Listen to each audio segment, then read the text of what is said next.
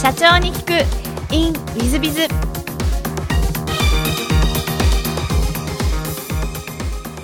本日の社長に聞く in ウィズビズはアビス株式会社代表取締役の江戸社長様でいらっしゃいます。えー、まずは経歴の方をご紹介させていただきます。東京大学農学部生命科学工学専修卒業。えー、2004年に株式会社ガヤフ入社。えー、ソーシャルアプリサポート事業の立ち上げなどを得て、2014年にアディッシュ株式会社を設立、代表取締役に就任されていらっしゃいます。2020年3月には東証マザーズに上場された上場企業の社長様でいらっしゃいます。え同社長様、よろしくお願い申し上げます。よろしくお願いします。えっと、まず最初のご質問ですが、ご出身はどちらでいらっしゃるんですか？と私、あの、石川県の小松市というところですね。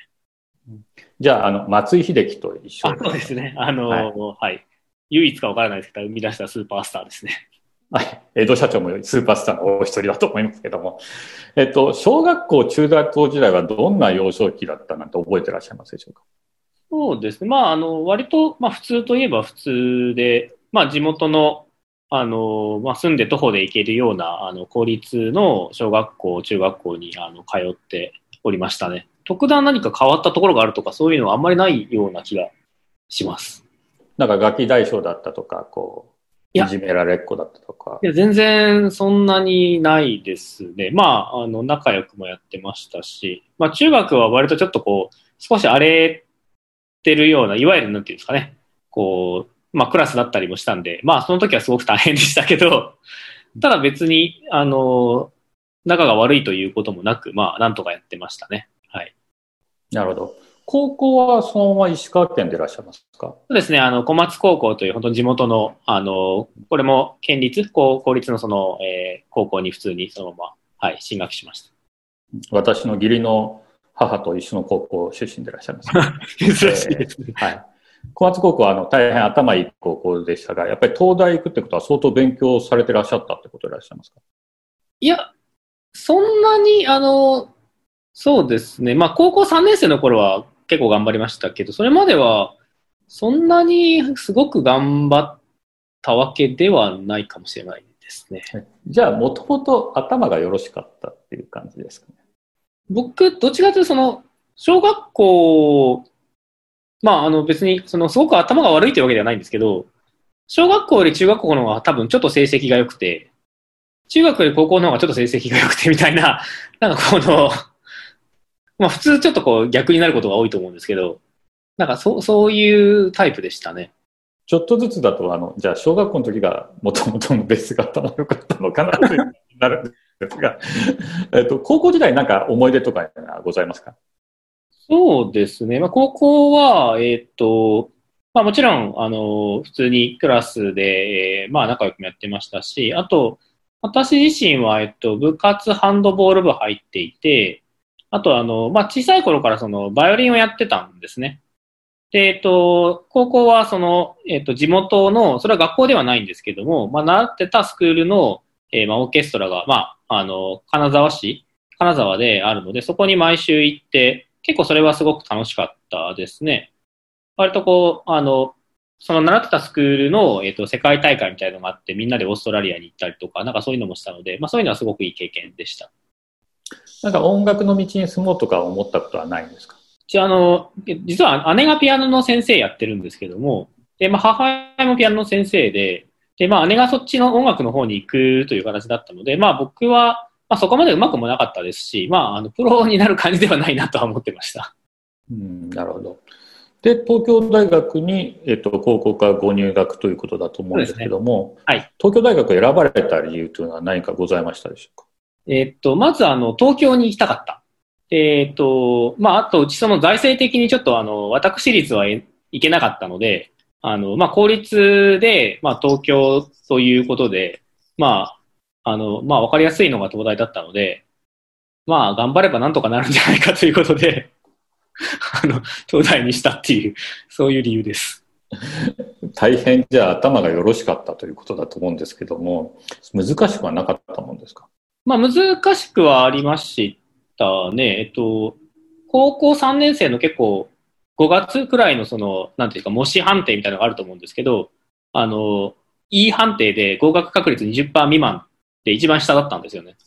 で、まあ、あの、でもまあ、あの、結構その、なんていうんですかね。まあ、さっき申し上げたその、高校2年までそこまでその、こう毎日すごく打ち込んで勉強したっていうわけでもないですし、まあ部活もやっていて、オーケストラもやっていて、で、まあ遊んでもいてみたいな形なので、まあ今から頑張ればなんとかなるだろうみたいな、割とこう、まあそういう意味では多少楽観的に あの、まあいけるんじゃないかなと思って選んだというのはありますね。なんかこう、合格した理由なんていうのは何かございますか？そうですね。えっと、割とその、まああの、こう、まあ当然科目があるんですけども、科目それぞれで、えっと、どれぐらいができればおそらく合格するだろうみたいなのはかなり明確に決めてました。割とじゃあ戦略的でいらっしゃるんですね。そうですね。割とまあ、目標ちゃんと決めて、その目標に行けるようにやるみたいなのは、まあ、あの、やるタイプかなというふうに、まあ、戦略的というよりまあ、目標を決めてそれに、こう、合わせていくという方が合ってるかなという感じですか。はい。なるほど。大学時代のなんか思い出はございますでしょうか？大学時代は、まあ、あの、普通の大学生と同じように、まあ、あの、大学もそのオーケストラに入ってるんですけども、結構そこで、まあみんなと、まあ、あの、普通にバカ騒ぎをしたりしていましたし、まあそれが大学1年、2年、えー、まあ3年の前半ぐらいですね。まあもちろんあの研究もあの理系だったので、えー、まああの東大ってあの3年生からその1、2年は全部教養学部で3年生からその分化するんですけれども、えー、まあそこで研究室にも入りましたし、なんで割とこう、まあそういうこういろんな研究もやったり、まあオーケストラもやったり、あとはまああの、そのビジネスインターンとかそういうのも3年ぐらいからやり始めたので、割とこう、それぞれに時間をかなり先に行って、あんまり寝る間もなく、なんかいろんなことやってるっていうのが大学生から変わってないですね。はい。なるほど。で、大学卒業後、そのままガイアックスさんに入社という感じでいらっしゃいますか、はい、そうです。ガイガイアックスを選んだ理由というのは何かございますでしょうか？えっとですね、あの、私、まあ、もともとはその大学入った時は、その研究職というか、研究者になるつもりでして、で、そもそも企業に行く気がなかったんですけども、で、まあ、大学3年生の時に、まあ、その進路を当然、まあ、就職活動をするかしないかというのもあるので、あの、悩みまして、で、その時に、もしその、えー、企業というか、に、ビジネスの世界に行くんだったら、その自分で事業をこう、まあ、立ち上げたりとか、まあ、主体的にできるようなところに行こうということだけは決めてましたと。で、まあ、その時に、その、いろんな方にお会いして、まあ、あの、大学の先輩ならば、例えばその、いわゆる大企業というか、の、あの、方もいっぱいいらっしゃいますし、まあ、官僚の方もいらっしゃいますし、あとは当然研究職の方もいるので、で、ちょっと唯一あんまりそのつてがなかったのは、その、いわゆるベンチャーというか、そういうところで、まあ、なので、あの、えー、実はあの、インターンをしたんですよ。で、そのベンチャーを斡旋してくれる、その、えー、インターン、まあ、NPO 法人があったので、まあ、そこで自分のことをいろいろ紹介して、で、あの、ベンチャーで一回働いてみたいんだということを紹介したときに、実は一番最初に紹介されたのがガイアクスだったんですよねうんで、インターンでじゃあ、働いて、まずは大学生見たってことでいらっしゃいますか？そうです。はい。あの大学3年生の終わりかなくらいから、えっと、大学生で、えっと、まあ、働いてみました。はい。なるほど。えっと、ガイアックスというのは、えっと、上田社長というこの社長の聞くイメージでもインタビューさせていただいた上田社長の会社でいらっしゃいまして、えー、私の後輩の会社で上場している会社なんですが、ガイアックスでインターンをしてみた印象というのはどんな感じでいらっしゃったんですか？そうですね。あの、当時まだ、あの、ガイアクスまだ上場してない頃だったんですけども、で、人数も10人、20人とかそういう規模ですかね。で、本当にまだ、あの、そういう時だったんですが、あの、なんていうんですかね、こう、まあ本当に裁量権持たせてくれるというか、本当にまあまだ当時そのビジネス経験はなかったんですけども、まあ後々その自分にスキルがついてくれば自分からこう何かあ事業をやりたいという場合も任せてくれるんじゃないかとか、なんかそういうところがすごく実感できたのが本当に面白かったですね。あとまあ同期メンバーが、まあ当然その時、あの、同期が6人いたんですけども、結構同期メンバーが面白い奴らが多くて、まあこういう奴らと働けるならいいかなみたいなことも思ってました。なるほど。じゃあ、ガイアックスを選んだりは、じゃあ、インターンの時のご印象で選ばれた感じでいらっしゃるんでしょうか？そうです。あの、まあ、あの、当然その他の、いわゆる普通の就職活動もまあしまして、いわゆるこう、まあ、戦略コンサルとか大手商社とか、まあそういうところも受けたりとか、まあ、他の会社もまああの何社か、いわゆるこう普通の就職活動もしてみたんですけども、まあ自分としては、まあそういうところよりも、こう、まあインターンでこう大体雰囲気も分かったし、まあ飛び込んでみても、まあ本当にベンチャーに飛び込んでみてもいいんじゃないかと、なんですかね、こう振り切ってみたという感じですかね。あの、東大卒だと、私のイメージだと一番は官僚ですし、そうですね。商社ですし、銀行な行く感じのイメージなんで、あの、周りの方の反対とかはなかったんでしょうか？いや、あの、親は大反対で。まあ、まあ、基本は、あの、うちの親は、その、大体、僕にこう、決定は任しちゃうタイプなんで、止めるという反対ではないんですけど、まあ、基本的には大反対でしたね。それでも大学生選ばれたという感じですね。そうですね。はい。ありがとうございます。えっ、ー、と、ガヤックスではなんか思い出とかそういうのあられますか？えっと、結構その、まあ、あの、ベンチャーでしたし、その上場前に入ってるので、本当にかなりがむしゃらに働いたという記憶が強くて、で、なんていうんですかね、こう、キープロジェクトに参加させてもらったんですけれども、まあ、そこで本当に上長と24時間戦うみたいな、本当にそういうことをやってましたね。あの、今だとちょっとあまりその褒められたものではないのかもしれないんですけども。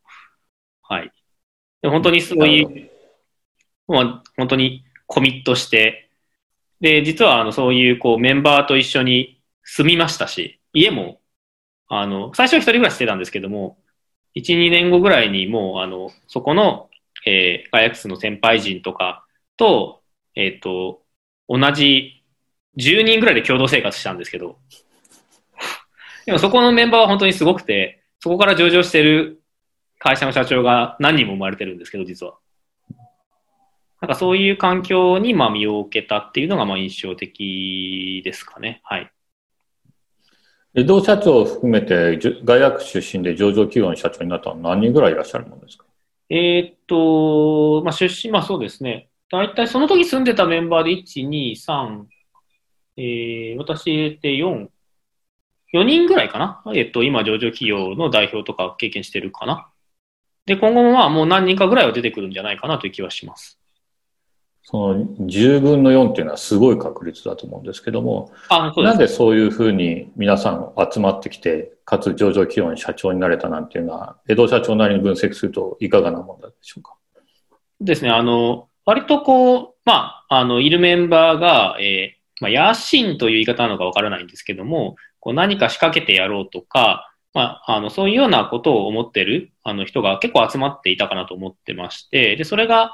まあ、多少偶発的というか、あの、たまたま、その、一緒に住んでみようみたいな話があった時に、あの、まあ、集まって、で、まあ、一緒に住んでるので、当然、仕事も結構遅くまでやってますけども、それ終わった後もまあま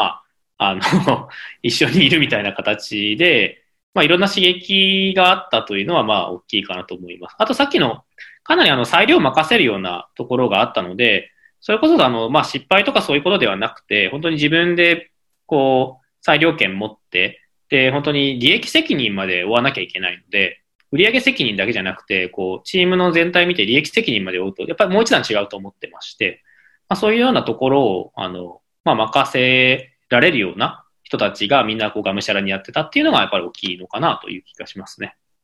なるほど。ありがとうございます。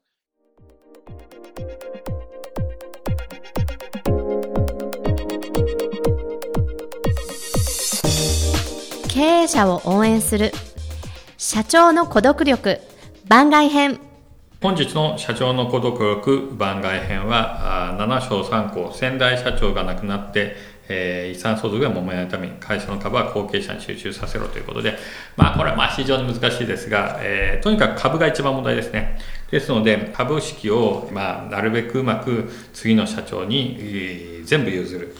えー、奥様にも次男坊にも行かないようにするというのは本当に重要なんじゃないかと思います。ですので、えー、まあ、公正証書なんて皆さんご存知ですかね。交渉役場というのがあって、そこで第三者の交渉役人の、交渉人の方が間に入って契約書を読み合わせしてやると。そうすると、その契約書通りやってないと、すぐに公正証書を残しておくと、交渉役場の交渉人の方に言うと、一発で、裁判をせずに差し押さえができたりすると。こういうことができるものがあります。ですの、公正証書なんかを巻くことをですね、お勧めしたいなと思います。それも遺言、遺言を公正証書に巻くことをお勧めしたいなと思います。でないとですね、その後揉めますね。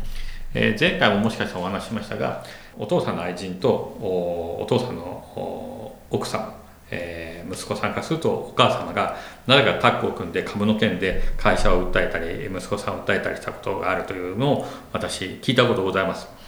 それは大変だろうなと思いますそういう意味ではですね遺産相続は本当によく揉めますなので自社株だけはですね社長様次の社長に集中させておかないと大変問題になるんじゃないかと思いますし、えー、これは弁護士、税理士のあのお詳しい方と相談した方がいい。そして相続対策は10年かかるというふうに言われてますので、この株の件が一番悩まなきゃいけないことだというふうに思っております。そういう意味で、えー、社長様はぜひですね、えー、税理士、弁護士と相談して、えー、余裕釣りになる方にうまく100%いくようにうまくやっていただくことが重要なんじゃないかと思います。ちょっと変な方が出てきて、それは俺の株分、遺留分があるだろうみたいなこと言われると、ちょっと大変でございますので、この辺はですね、税理士の先生、弁護士の先生と相談して、何としても、えー、次の社長さんに100%いくように、うまく組んでいただきたいと思います。それも10年、20年はかかると思います。ですので、ちょっと失礼な言い方をお話しすると、そろそろかなと思ってからでは遅いと。しばらくは大丈夫だけどもぐらいで、この株の件考えていっていただくのがいいんじゃないかなというふうに思っております。本日の社長の孤独番外編はここまで。また来週。